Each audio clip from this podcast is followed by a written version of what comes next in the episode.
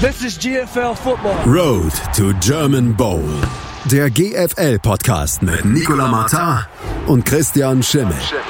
Auf meinsportpodcast.de.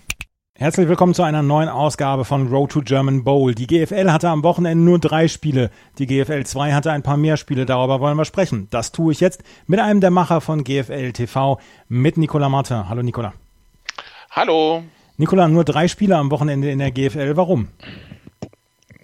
Gute Frage. Pfingsten, die wollen alle in Urlaub, keine Ahnung. Nee, ähm, das, äh, also das Problem ist ja in, in, beim Football in Deutschland ist ja generell, ähm, die meisten Teams sind halt nur Zweitnutzer ihrer Plätze. Das heißt, man baut eigentlich Spielpläne um Fußball herum, um Rasenspiel herum und so weiter. Dann schaut man ein bisschen auf die Spielpläne und versucht halt, ich habe das Gefühl, auch so lange Wochenenden zu meiden, weil äh, wenn die Leute wegfahren, dann hat man halt weniger Zuschauer und dementsprechend äh, ergibt sich dann so ein Spielplan, wo die GFL irgendwie dann nur drei Spiele hat. Warum es dann drei in der GFL waren und ich glaube sieben in der GFL 2, das sind dann die Mysterien, die sich nicht erschießen lassen. Aber wir hatten, wir hatten auch schon Spiele auf dem Pfingstmontag, wir hatten auch schon Spiele auf dem Himmelfahrt Donnerstag. Also ist ähm, jedes Jahr eine neue Wundertüte dieser Spielplan. Aber wir hatten drei Spiele und die haben ja durchaus ähm, dann auch Implikationen auf den Abstiegskampf in der GFL, sowohl in der Bundesliga Nord als auch in der Bundesliga Süd. Und lass uns mal mit dem Spiel anfangen, was am Sonntag um 15 Uhr stattgefunden hat, nämlich das Spiel der Allgäu Commons gegen die Ingolstadt Dukes. Du hattest in den letzten Wochen gesagt, ja, die Allgäu Commons müssen so langsam aus den Hufen kommen, wenn sie diese Saison nicht komplett in den Sand setzen wollen. Und sie haben es geschafft, mal aus den Startlöchern zu kommen. 28 zu 26 gegen die Ingolstadt Dukes. Für die Ingolstadt Dukes geht es wahrscheinlich komplett nur um den Abstieg und die Allgäu Commons können etwas durchatmen mal, oder?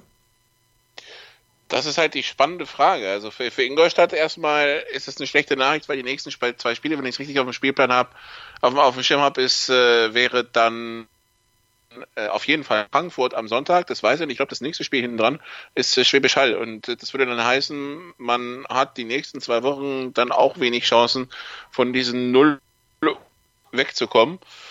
Und jetzt ist man 0 und 5, ist auf dem besten Weg dann zu 0 und 7. Und das ist dann natürlich schon ein ziemlicher Schlag ins Kontor für ein Team, das gesagt hat eigentlich, dass es sich, äh, ja, das vor zwei Jahren in den Playoffs war und da eigentlich jetzt wieder hin wollte. Ähm, das Problem ist, äh, sie hatten viele Wechsel in der Offense. Der Offense-Coordinator hat sich einen Monat vor der Saison verabschiedet.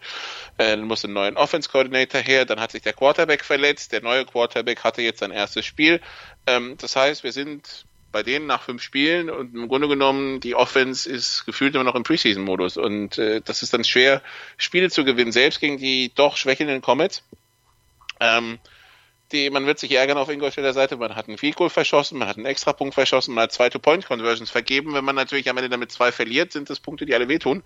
Ähm, ja, für, für Ingolstadt ähm, ist es ein ganz schweres Jahr. Für die Kemptner wird jetzt nicht alles gut, weil sie gewonnen haben. Also, ähm, die haben nächste Woche Kirchdorf. Ähm, Kirchdorf, also ein Sieg gegen Kirchdorf wäre die Möglichkeit, sich aus dem Tabellenkeller zu ziehen. Wenn sie gegen Kirchdorf verlieren, sind sie wieder mittendrin. Also dann hat Kirchdorf wieder einen Punkt Vorsprung. Also von daher, für die Comets ist noch gar nichts geschehen. Also diese drei bayerischen Teams, so wie es im Augenblick ausschaut, Kirchdorf, ähm, Allgäu und Ingolstadt, die machen wohl den Relegationsteilnehmer unter sich aus. Ähm, dann ist es ein bisschen tagesformabhängig und dann müssen wir gucken, was da passiert. Da ist im Augenblick so eng, dass es schwer zu sagen ist, wenn es da erwischen wird. Die ähm, Allgäu Comets haben auf jeden Fall mit 28 zu 26 gewonnen. Du hast es gesagt, Ingolstadt in den nächsten zwei Spielen ähm, gegen Schwäbisch Hall beziehungsweise Frankfurt als nächstes und dann gegen Schwäbisch Hall ähm, das übernächste Spiel. Die beiden Spiele sind sie natürlich die klaren Außenseiter. Kann man da aus diesem Preseason-Modus überhaupt in den normalen Modus gehen? Oder sagt man, ja gut, die beiden Spiele müssen wir jetzt zum Testen nehmen? Ja, das ist halt, also das Problem ist halt, du hast jetzt also du hast diese Woche Frankfurt auswärts, dann die Woche drauf nix, dann die Woche drauf Schwäbisch Hall auswärts, dann die Woche drauf nix und dann hast du mitten da, wo andere die Sommerpause haben, haben sie jetzt das Rückspiel gegen Allgäu am 13.7., am 13 haben danach wieder nix und äh, spielen dann erst am 27.07. Das heißt, das Problem ist unabhängig davon, ob sie jetzt diese Offense aus dem Preseason-Modus rausbekommen oder nicht, die, die kommen vor allen Dingen gar keinen Rhythmus rein. Ja, Die haben also vier Spiele bis zum 27.07. immer Spiel, Pause, Spiel, Pause, Spiel, Pause und dann noch mit in den Sommer rein. Äh, das macht alles nicht einfacher. Also von daher, ähm, natürlich kann es jetzt gegen Frank, also Frankfurt hast du vielleicht eher eine Chance, deine Offense vielleicht ein bisschen anzupassen als gegen Schäbisch Hall, die einfach alles nur zerstören, was ihnen auf, auf also quasi vor die Flinte kommt. Aber einfach wird's nicht. Aber das wichtige Spiel kommt direkt danach, das Rückspiel, nämlich gegen Allgäu. Das müssen sie eigentlich gewinnen. Verlieren sie das, äh, dann wird's natürlich schwer. Weil dann haben sie vier Punkte Rückstand auf Allgäu plus den direkten Vergleich verloren. Dann gehen ihnen irgendwann auch die Gegner aus in Ingolstadt. Also das ist das Problem. In der GFL Süd haben die Allgäu Commons, wie gesagt, gegen Ingolstadt gewonnen. Die Allgäu Commons sind auch mit auf Platz 6. Die Ingolstadt Dukes grüßen vom Tabellenende mit 0 zu 10 Punkten. In der GFL Nord gab es auch zwei Spiele, die ja durchaus Implikationen auch auf den Abstieg haben, beziehungsweise ähm, auf das Abstiegsrennen.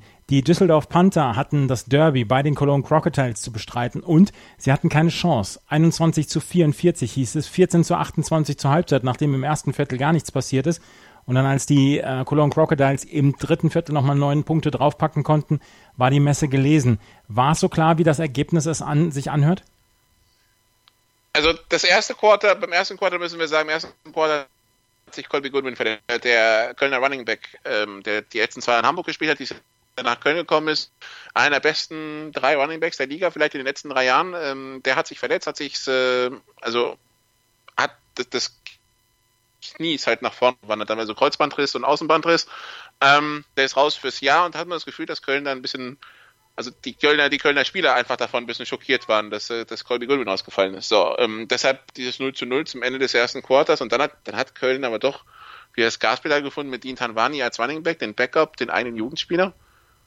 Und ähm, da hatte Düsseldorf dann wenig gegen auszusetzen. Als sie zur Halbzeit dachten, sie sind wieder ran bei 21-14, ist Köln halt ganz schnell übers Spielfeld marschiert. Und sie stand 28-14 zur Halbzeit. Also man hatte das Gefühl, Düsseldorf darf mitspielen, aber Köln, wenn Köln ernst macht, dann äh, ist für Düsseldorf nichts zu holen. So, und jetzt, jetzt schauen wir auf die Tabelle und sehen, Düsseldorf sind noch sieglos. Kiel hat einen Sieg, hat das Hinspiel schon gewonnen gegen Düsseldorf. Das Rückspiel ist in drei Wochen.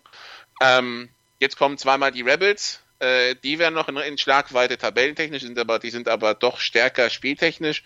Äh, von daher für Düsseldorf kann es eigentlich nur heißen, durch die Saison kommen und ähm, also im Grunde genommen, wenn sie nicht das Rückspiel gegen Kiel in zwei Wochen oder in zweieinhalb Wochen mit mehr als 20 Punkten gewinnen, können sie schon für die Relegation planen. Also so einfach ist das. Ähm, dann haben sie halt drei Monate Zeit, sich auf die Relegation vorzubereiten. Punkt, Ende aus. Also weil die, die holen keinen mehr außer Kiel.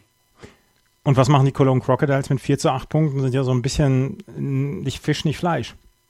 Ja, die haben, die haben halt auch mit ihrem deutschen Quarterback angefangen. Dann haben sie gesehen, das funktioniert nicht, haben dann gesagt, wir holen Amerikaner. Da hat der deutsche Quarterback anscheinend gesagt, nö, ähm, da habe ich keine Lust drauf, deshalb mussten sie ja mit dem Backup in, ähm, in Hildesheim antreten. Jetzt ist der Amerikaner da, spielt seit drei Wochen. Man hat das Gefühl, es geht Spiel pro Spiel voran. Jetzt haben sie einen Running Back natürlich verloren, aber mit, äh, mit sie haben gute deutsche Running Backs als Backup, das sollte funktionieren. Und die Defense ist eigentlich äh, gar nicht mal so schlecht. Da fehlen noch zwei verletzte D-Liner. Die sollen wohl zum Dresden-Spiel wieder zurückkehren, nämlich ähm, Vitisenini Faunoku, der, der D-Liner von, äh, von Utah und ähm, Mubarak Jerry, das ist der D-Liner, der jetzt die letzten anderthalb Jahre bei den Arizona Cardinals verbracht hat, ähm, im, im Practice Squad wenn die wieder zurückkommen, haben die natürlich plötzlich zwei Defensive Tackles, die dir jede O-Line ein bisschen durchschütteln und dann sieht wieder alles wieder ganz anders aus. Von daher, sie haben jetzt als nächstes Kiel, die Kölner. Wenn sie das gewinnen, haben sie schon mal drei Siege und äh, haben noch zum Beispiel zwei Spiele gegen Potsdam. Da würde ich sagen, also da ist doch nicht, da ist für Köln noch nicht alles verloren. Ähm, sie haben jetzt keinen doppelten Boden mehr, aber wenn sie jetzt wirklich in Schwung kommen, dann ist durchaus mit ihnen zu rechnen. Also das ist der Norden mit diesen sechs Teams, die um die Playoff-Plätze wirklich competen. Das Problem ist, wir haben sie, wir haben Teil dieser Teams noch nicht in voller Stärke gesehen. Potsdam hat immer noch dieses Quarterback-Problem, Köln Verletzungen und QB-Problem. Wenn die wirklich mal Gas geben, dann könnte es selbst für so ein Team wie Dresden nochmal unangenehm werden. Also von daher, also das ist das Schöne am Norden dieses Jahr. Wir wissen nichts und wir werden auch bis Anfang August wahrscheinlich nicht so viel wissen oder Mitte August. Aber wir werden in den nächsten Wochen natürlich immer hier darüber sprechen bei meinsportpodcast.de mhm. und äh, Road to German Bowl, beziehungsweise dann auch in den Live-Übertragungen von GFL TV. Wir haben noch ein anderes Spiel aus der GFL Nord. Das war nämlich das Spiel der Berlin Rebels gegen die Kiel Baltic Hurricanes. Du hast es gerade schon gesagt, die Kiel Baltic Hurricanes, vielleicht der Konkurrent für die Düsseldorf Panther hier im Abstiegsrennen. Und die Baltic Hurricanes, die haben mit 13 zu 33 bei den Berlin Rebels verloren, die ihren ersten Sieg hier eingefahren haben. Auch so ein bisschen Erleichterung in Berlin, oder? Ich denke schon, wobei wenn man natürlich das Startprogramm der, der Rebels sich anschaut, die hatten Potsdam, Braunschweig und dann Hildesheim, zwar alle zu Hause, aber ähm, äh, das war schon, das ist schon ein happiges Startprogramm gegen Braunschweig und gegen Hildesheim, zwei Top-Favoriten um den Titel im Norden haben sie geführt zur Halbzeit. Also man kann jetzt nicht sagen, dass sie chancenlos waren, sind dann halt jeweils in der zweiten Hälfte zusammengebrochen. Ähm, dieses Mal hatten sie ein bisschen Glück, weil den, den Kiel ein Fumble Return Touchdown zum 7 zu 0 weggepfiffen wurde. Äh, unabsichtliches Abpfeifen nennt sich sowas dann. Ähm, aber nichtsdestotrotz, die Kieler, die einfach zu viele Fehler gemacht haben. Also wenn du zwei Punts für Touchdowns weggeblockt bekommst, dann, ähm, dann sind das halt zu viele Fehler auf irgendeiner Seite. Da brauchst du dann nicht diesen sieben Punkten nachtrauern, die da unter Umständen weggenommen wurden. Wenn du aus den ersten drei Red Zone Visits als Kieler Team sechs Punkte mitnimmst, ist das eigentlich auch zu wenig. Von daher, ja, die Kieler sind ein junges Team und äh, sind vielleicht nicht abgeklärt genug, ihre Chancen dann zu nutzen gegen solche Teams. Von daher, die Kieler müssen sich nach unten orientieren, müssen schauen, dass sie Düsseldorf hinter sich lassen, dann haben sie einen entspannten, entspannten Sommer. Und die Rebels, die haben jetzt zweimal Düsseldorf vor der Brust, können dann quasi da versuchen, nochmal zwei Siege zu holen und dann mit drei Siegen sind sie mittendrin im, im Geschehen in der GFL Nord um die Playoff-Plätze. Von daher, ähm, also für die Rebels war der Start ärgerlich, aber sie haben jetzt genauso schnell die Möglichkeit, wieder, wieder hochzukommen. Also ähm, es war wichtig, dieser Sieg, aber jetzt, es könnte so quasi der Startschuss sein für mehr. In der oberen Region in der GFL Nord und GFL Süd hat sich nichts getan. Im Norden ähm, die Hildesheim Invaders mit 10 zu 0 Punkten, genauso wie die New York Alliance Braunschweig mit 10 zu 0, die Dresden Monarchs 6 zu 2, Potsdam 4 zu 4. Dahinter hat sich etwas getan. Cologne Crocodiles jetzt mit 4 zu 8 Punkten, die Berlin Rebels mit 2 zu 6, Kiel und Düsseldorf Panther auf den letzten beiden Plätzen in der GFL Süd. Auch dort auf den ersten vier Plätzen, auf den ersten fünf Plätzen sogar nichts ähm, Neues. Die Schwäbisch Hall Unicorns führen vor Frankfurt, Stuttgart, den Munich Cowboys und Marburg. Ganz unten haben sich die Allgäu Commons ein wenig Luft verschafft mit zwei Punkten, jetzt vor Kirchdorf mit einem Punkt und den Ingolstadt Dukes mit null Punkten. Wir hatten aber, aber nur mal aufzuzeigen, wie eng das eigentlich ist. Ja, Hildesheim spielt diese Woche gegen Dresden und Köln spielt diese Woche gegen Kiel. Gewinnt Hildesheim, gewinnt Köln, sie haben beide sechs Punkte. So, und dann und schon rückt es dann wieder zusammen. Also von daher, wie gesagt, Dresden, ein Team wie Dresden, also Hildesheim, Braunschweig, die sind groß auf Playoff auf Kurs, auf groß auf Playoff Kurs, ja, obwohl sie jetzt äh, natürlich auch die härteren Gegner bekommen. Aber der Rest dahinter, da ist jedes Spiel wichtig. Wir werden das nächste Woche dann auch besprechen, wenn der nächste volle Spieltag ist. Wir gucken mal auf den Spielplan drauf. Nächste Woche jetzt die Hildesheim Invaders gegen Dresden, Munich Cowboys gegen Marburg Mercenaries Potsdam gegen die New Yorker Lions Braunschweig. Siehst du da Überraschungspotenzial für Potsdam gegen Braunschweig? Also Potsdam hat in Braunschweig zur Halbzeit 14-7 geführt mit deutschem Quarterback, hatte nach dem dritten Quarter 14-14 und ist erst im vierten Quarter zusammengebrochen, 14-35. Also äh, wenn die Royals jetzt äh, einen neuen amerikanischen Quarterback haben sollten und der jetzt diese zehn Tage, die sie Pause hatten, genutzt hat, mitzutrainieren, dann ist durchaus Potenzial für ein Upset da. Ja, wie gesagt, so wie das Hinspiel lief, würde ich vielleicht gar nicht mal von einer Überraschung sprechen. Wenn, wenn du in Braunschweig zur Halbzeit führst und bis ins dritte Quarter nicht zurückliegst, auch im dritten Quarter nicht zurückliegst, sondern erst im vierten, dann hast du schon mal einen Riesenschritt getan gegen die Lions. Im Süden gibt es das Spitzenspiel der äh, Stuttgart Scorpions gegen die Schwäbisch Hall Unicorns, wobei wir hier dann auch natürlich von einer klaren Favoritenrolle von Schwäbisch Hall ausgehen können. Die Allgäu Comets gegen die Kirchdorf Wildcats und die Frankfurt Universe gegen die Ingolstadt Duke. Dukes. Allgäu eventuell sogar mit der Möglichkeit, dann wirklich vier Punkte hintereinander zu holen. Ja, oder, oder halt, also Kirchdorf ist so ein Team, das sich gerne den Fuß schießt, aber das offensiv nicht funktioniert, das defensiv Probleme hat. Jetzt ist bei den Comets die Defense die Stärke und die Offense nicht so wirklich. Also im Grunde genommen trifft jetzt eine, eine schwache Offense auf eine schwache Defense und eine starke Offense auf eine starke Defense. Mal gucken, was bei, bei rumkommt, weil das ist halt so ein Matchup, das ist erstmal, klingt erstmal ungesund. Wir werden es sehen und wir werden nächste Woche, wie gesagt, darüber sprechen. Auch in der GFL 2 gab es ein paar interessante Spiele unter anderem mussten die Solingen Paladins jetzt eine Niederlage hinnehmen. Die Solingen Paladins verloren nämlich ihr Spiel am Wochenende gegen die Elmshorn Fighting Pirates mit 24 zu 45. Die Fighting Pirates aus Elmshorn grüßen damit weiter von der Tabellenspitze mit 10 zu 0. War die Niederlage vielleicht sogar etwas hoch für Solingen? Äh, zur Halbzeit stand 17-21, wenn ich es richtig auf dem Schirm ja, habe. Genau. Also, und, und Solingen war eigentlich ein Team, das Elmshorn die letzten Jahre geärgert hat. Also das war, das war vielleicht so die Angstfahrt für Elmshorn. Äh, die haben sie jetzt überstanden. Das ist jetzt so, das, das war jetzt wichtig für Elmshorn. Jetzt bleiben halt äh, natürlich die Rest, der Rest als Pflichtaufgaben und natürlich die beiden Duelle gegen Rostock. Aber das war so das Ding, wo sie vielleicht Angst haben mussten, Punkte liegen zu lassen. Und äh, nach einer schwierigen ersten Halbzeit haben sie wirklich den Kopf aus der Schlinge gezogen und haben in der, in der zweiten Halbzeit alles klar gemacht mit 24 zu 7. Und das war dann, das war dann der, die Entscheidung in diesem Spiel. Wie gesagt, ähm, Solingen hat äh, letztes Jahr im Zorn geärgert, dieses Jahr erstmal, äh, dieses Jahr erstmal nicht und beim Rückspiel muss halt Solingen die 500 Kilometer nach Elmshorn hochfahren, das ist dann wieder ganz eine andere Geschichte. Also für Elmshorn war der Sieg wichtig einfach, um im Plan zu bleiben, dass man jetzt halt dadurch, dass Rostock vor ein paar Wochen schon Punkte liegen gelassen hat, dass man halt gegen Rostock weiterhin die Oberhand hat und quasi ein Sieg reicht. Lübeck hat das Verfolgerduell gegen die Hamburg Huskies mit 21 zu 7 gewonnen. Rostock hat gegen die Hannover Spartans mit 41 zu 29 gewonnen. Das waren die äh, Spiele von der GFL 2 Nord. Elmshorn führt mit 10 zu 0 Punkten vor Rostock 8 zu 2. Dann die Lübeck Cougar 6 zu 4. Auch die Solingen Paladins mit 6 zu 4. Hamburg mit 6 zu 6. Auch Langenfeld mit 6 zu 6. Und am Ende Hannover und Troisdorf. Elmshorn gegen Rostock. Rostock hatte eine überraschende Niederlage. Ähm, die Rostocker haben sich dann aber wieder ein bisschen gefangen jetzt. Die Rostocker haben sich gefangen und haben es weiterhin selber in der Hand, schlagen sie zweimal im Zorn ja. und gewinnen den Rest, äh, sind sie Nordmeister. Also von daher, das war in dem Sinne ärgerlich, dass man sich halt jetzt keine äh, Niederlage mehr gegen Emson leisten darf. Ansonsten, zumindest solange Emson nicht irgendwo überraschend Punkte liegen lässt. Äh, ansonsten für Rostock gilt weiterhin, man ist im Plan. Also ähm, ähm, man hatte die drei schweren Auswärtsfahrten nach NRW direkt am Anfang. Jetzt äh, konzentriert man sich darauf konzentrieren, vor allen Dingen Heimspiele zu haben und halt Auswärtsfahrten in etwas nähere, nähere Regionen wie Hamburg oder Lübeck oder Hannover ist aus Rostock nicht ganz so weit wie NRW. Von daher, der schwere Teil des Spielplans ist durch. Und wie gesagt, äh, der Fokus geht natürlich auf die Spiele gegen Emson, weil die werden letztendlich dann die Meisterschaft entscheiden und wer gegen die Düsseldorf Panther dann in der Rele höchstwahrscheinlich die Düsseldorf Panther, weil ich sehe sie nicht mit 20 Punkten gegen Kiel das Rückspiel gewinnen, ähm, in der Relegation spielen dürfen. Straubing im Süden in der GFL 2 hat gegen die Darmstadt Diamonds mit 19 zu 27 verloren. Die Ravensburg Razorbacks gewannen gegen Wiesbaden mit, oder verloren, Entschuldigung, ja. gegen Wiesbaden mit 35 zu 37. Und die Saarland Hurricanes haben überhaupt keine Blöße sich gegeben bei ihrem Gastspiel in Gießen mit 41 zu 3. War die Niederlage der Straubing Spiders gegen Darmstadt überraschend?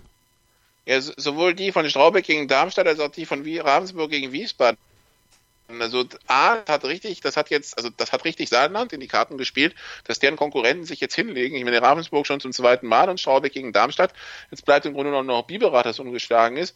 Ähm, und äh, für, für Gießen war das so das Albtraumwochenende, weil deren Konkurrenz im Abstiegskampf, nicht die beiden anderen Hessen, Wiesbaden und Darmstadt, holen Absetzsiege auswärts. Äh, das war so der Supergau, der passieren konnte. Also für Gießen wird es jetzt ganz dunkel und für die Saarland Hurricanes, äh, die, für die geht gerade eine, eine Autobahn zum Südmeistertitel auf. Von daher, also das war jetzt schon ein Wochenende, das unscheinbar für, für ziemlich ähm, ja für ziemliche Überraschung gesorgt hat und äh, wie gesagt, die Saarland Hurricanes in eine super Position gespielt, gespielt hat, weil im Grunde genommen heißt das für die anderen verlieren verboten und die anderen werden sich alle noch Punkte klauen. Und für, für die Gießener, wie gesagt, war es der Super-GAU, weil es gibt nur einen Absteiger dieses Jahr und den Gießenern, ja, äh, A, die, die eigenen Duelle gegen Darmstadt und, und Wiesbaden, also gegen Wiesbaden haben sie eins schon verloren. Und wenn man sich das anschaut, die, die, haben halt immer mehr Punkte. Und wo soll Gießen jetzt noch so viele Punkte herholen, dass sie da noch vorbeikommen? Also, wie gesagt, also am Sonntag Saarland gegen Gießen, die müssen sich da getroffen haben und sich, also nach dem Spiel. Und das müssen so wirklich unterschiedliche Welten gewesen sein. Die Gießener komplett zerstört und die Saarländer von wegen, jo, läuft, weil die müssen dann erfahren haben, dass Wiesbaden Ravensburg geschlagen hat. Und das war ja letztes Jahr deren Hauptkonkurrent um um den Aufstieg. Ravensburg hat dann Saarland im, im Rückspiel hochgeschlagen und äh, das war es dann für die Hoffnung der Saarländer wieder aufzusteigen. Also für die Saarländer läuft es nach Plan. Saarland führt im Moment mit 8 zu 0 Punkten, auch verlustpunktfrei noch die Biberer Beavers. Dahinter Wiesbaden und Ravensburg und Darmstadt jeweils mit 4 zu 4 Punkten, die Straubing Spiders mit 4 zu 6 und am Ende die Gießen Golden Dragons mit 0 zu 12 Punkten. Auch hier gibt es natürlich am nächsten Spieltag oder am nächsten Wochenende wieder einen vollen Spieltag und darüber werden wir über die Highlights nächste Woche dann sprechen hier bei Road to German Bowl. Auf welche Spiele freust du dich am meisten am nächsten Wochenende? Also der, der, der, absolute Tipp soll der Schwaben Bowl sein zwischen Biberach, Beavers und Ravensburg Razorbacks. Also haben beide ziemlich viele Zuschauer. Von, Biber, von Biberach nach Ravensburg ist nicht so wahnsinnig weit und das wurde letztes Jahr nach der Relegation in Ravensburg schon angepriesen, weil da schon feststand, dass Biberach, Biberach aufsteigt, als das Top-Duell, das man sich anschauen soll, weil da wird richtig was los sein. Also wer irgendwie in der Nähe von Biberach ist, äh, also sprich all die, die wissen, wo es auf der Landkarte ist, die es nicht wissen, brauchen gar nicht erst zu suchen, dann sind sie wahrscheinlich in der Nähe.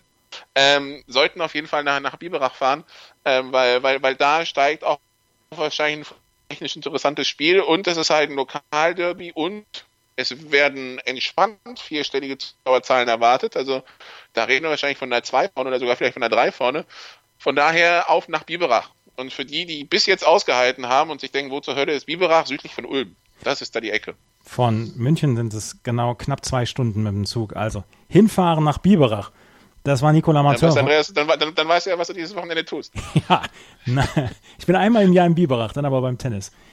Das war Nicolas Martin so. von GFL TV mit seinen Einschätzungen zu den Spielen der letzten Woche beziehungsweise des letzten Wochenendes, des Pfingstwochenendes in der GFL. Danke, Nicola. Die meinsportpodcast.de Sommerkicks. Höre alles zur Weltmeisterschaft der Frauen bei unseren Nachbarn in Frankreich zur Copa America am Zuckerhut in Brasilien, zum Afrika Cup bei den Pharaonen in Ägypten. Und zur U21 Europameisterschaft am Stiefel von Europa in Italien. Die Sommerkicks. Im Sportplatz bei Malte Asmus. Auf meinsportpodcast.de